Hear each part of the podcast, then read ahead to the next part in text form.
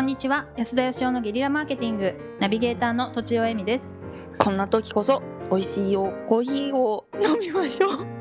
金子あゆみです安田義雄ですす。いません噛んじゃいま した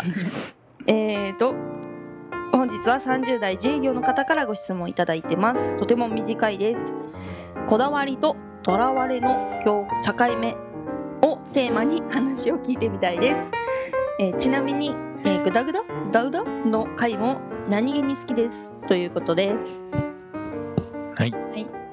ませんめっちゃ噛んじゃったぐだぐだ答えろってことですかね、つまり。そうなんですかねこだ何わりととらわれ。気にはいうん。なんですか。これあの執着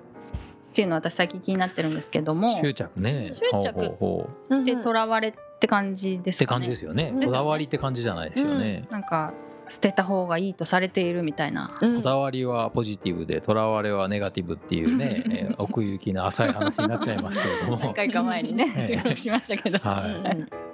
えっと、執着っていうのは、じゃあ、良くないことってことなんですね。そういうイメージですね苦しいイメージですね印象苦とししていはしなんうかん視野が狭いというかうんそれを、えー克服したいってことですか。都庁さんは。え、なるべく執着しないようにいきたいですねほうほううんそれ、はあるんですか執着それはあるでしょあるあるかう例えば生きることない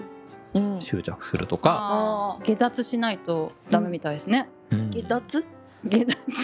下脱仏様のようにならないとうーんう生きることにはずっと執着し続けるってーん月の周回軌道を超えることらしいですよ下脱というのは無理じゃ周ん回軌道はいあの死ぬと魂になるんですけどねあでも魂になったらどこまでも行けそうじゃないですかう、んでも月の周回軌道を実は超えれないんですってえー、魂でもえ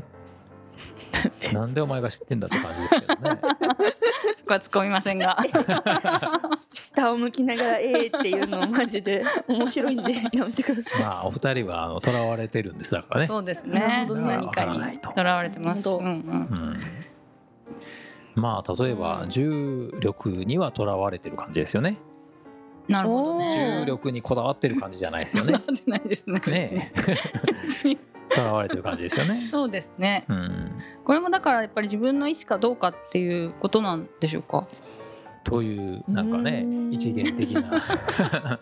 まあでも漢字はねとらわれるっていう漢字がよくできてるじゃないですかこれ。うんうんそうですねあのはい、うん四角の中に人が入ってうて、ん本当ですね、えー出れ出れないっていうか出られないそいっかかにも出ねれないのかうんねという意味ではなんか生きていく上でのこうとらわれ感ってなんか重力ぐらいなもんですかね。まあでも命もそうじゃないですかねまあ自命もそう分でねやっぱり永久には生きれないんであそっかそういうことか。持って生まれた時間は限られてるんで、うーんまあ、ある意味死にとらわれてるということですよね。うんうん、なるほでも重力はなんかあの考えたことあるんですけど昔、うんどはいこれはやっぱあの地球の愛じゃないかって気もしましてあうあんなるほどねど。えー、どういうことですか。話すと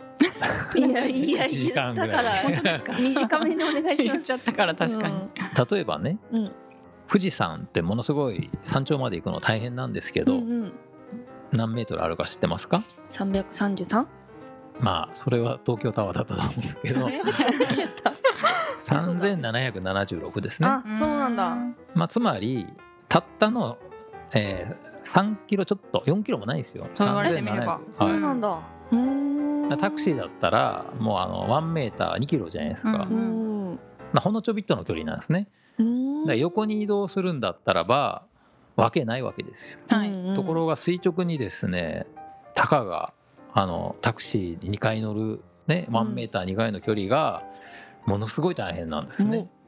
もうつまりこの地球から出ることは許さんってことですねなるほど。だからロケットでは地球から飛び立つ時ってものすごい莫大なエネルギーがいるんですうよん。うんうん。でその大気圏を出ちゃうといきなり自由になるんですけどね。はい、まあ僕はあの最も悲しい死に方っていうのはですね宇宙でなんか地球の重力圏から外れて死んじゃうことじゃないかって昔考えたことがあって、つまりこう人間って死んだら終わりって言われてるけどこう物質的には地球上の何かに再生するわけですよ。そうですね。おーおとところが地球の重力圏から外れてるともう地球の一部じゃなくなるわけなんですよね。本当だ。面白いつまりこう地球が一個の生命体だとしたらまあそういうこと人間が例えば何かキャベツになったりとかねおいろいろこう連鎖して変わっていってるわけですよ。うんでも変わっていってるけど地球上にある物質の合計は変わらないわけなんですけど、ところが宇宙で死んじゃうとですねええ永久にそこからもう村八分ですよ。だか切ないですモね。らそう考えるとやっぱりあの例えばちょっと高いところから落っこっても怪我するし、ねえちょっと高いところに行くと痛い目見るじゃないですか。うんあれはやっぱこう地球の優しさというかですね、うんそっちは危険だよということをですね、教えてくれてんじゃないかとおそれはちょっとでも面まあ、白ゆい、なんか壁があるわけじゃないからこう緩やかにとらわれてる感じしますね。緩やかにね親の愛情みたいなもんですよね引力おーはいはえ緩えやかに帰っておいでみたい な。おーそんな感じですよね。なるほどなるほだどか。らそういう意味ではこう囚われるっていうのもなんかあの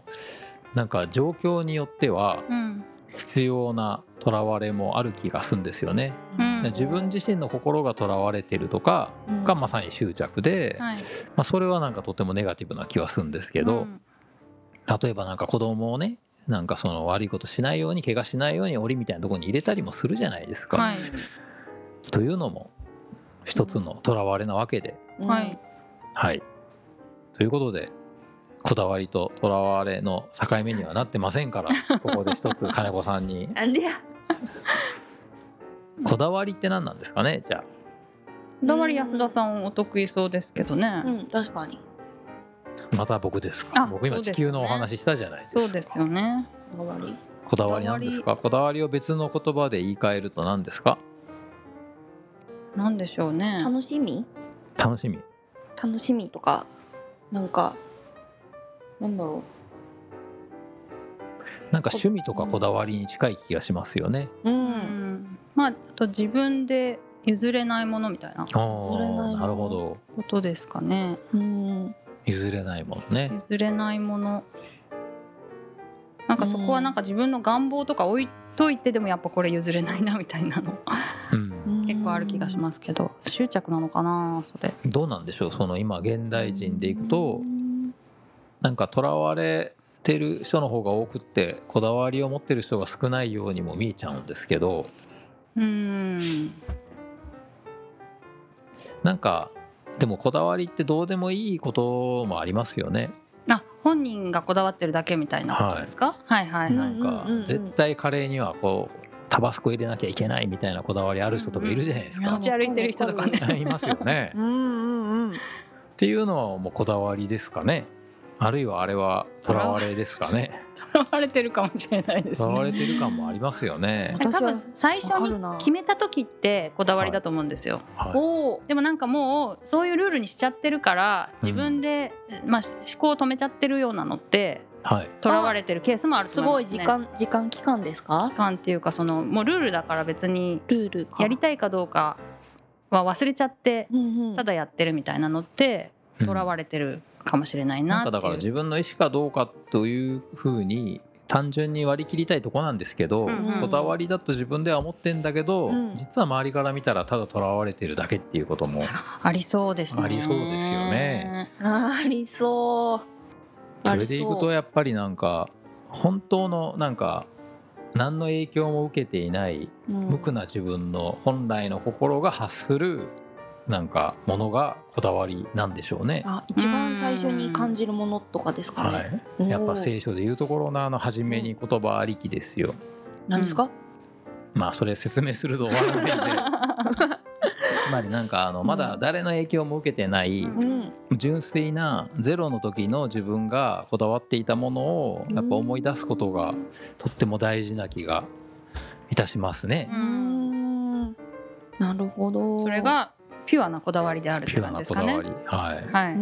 んあとは全部とらわれってことでいいんでしょうか。ルール化しちゃえばあとなんか囚われとらわれまあグレーグレーはあるんですか安田さん、うんありそうですよねう。ん、境目決めなくていいんですかいいんじゃないですかね。いいんじゃないです時間ないしかそれがとらわれてないっていう証拠でもあそうるですね。確かに、はいうんうん、ということで、はい本日は以上でうす、んありがとうございました。ありがとうございました本日も番組をお聞きいただきありがとうございました私たち3人でギブの実験室というオンラインサロンを始めることにしましたキャンプファイヤーファンクラブというサービスで募集をしていますので参加したい方はキャンプファイヤーで検索するか境目研究家安田義雄のホームページ安田義雄 .com からお申し込みください来週もお楽しみに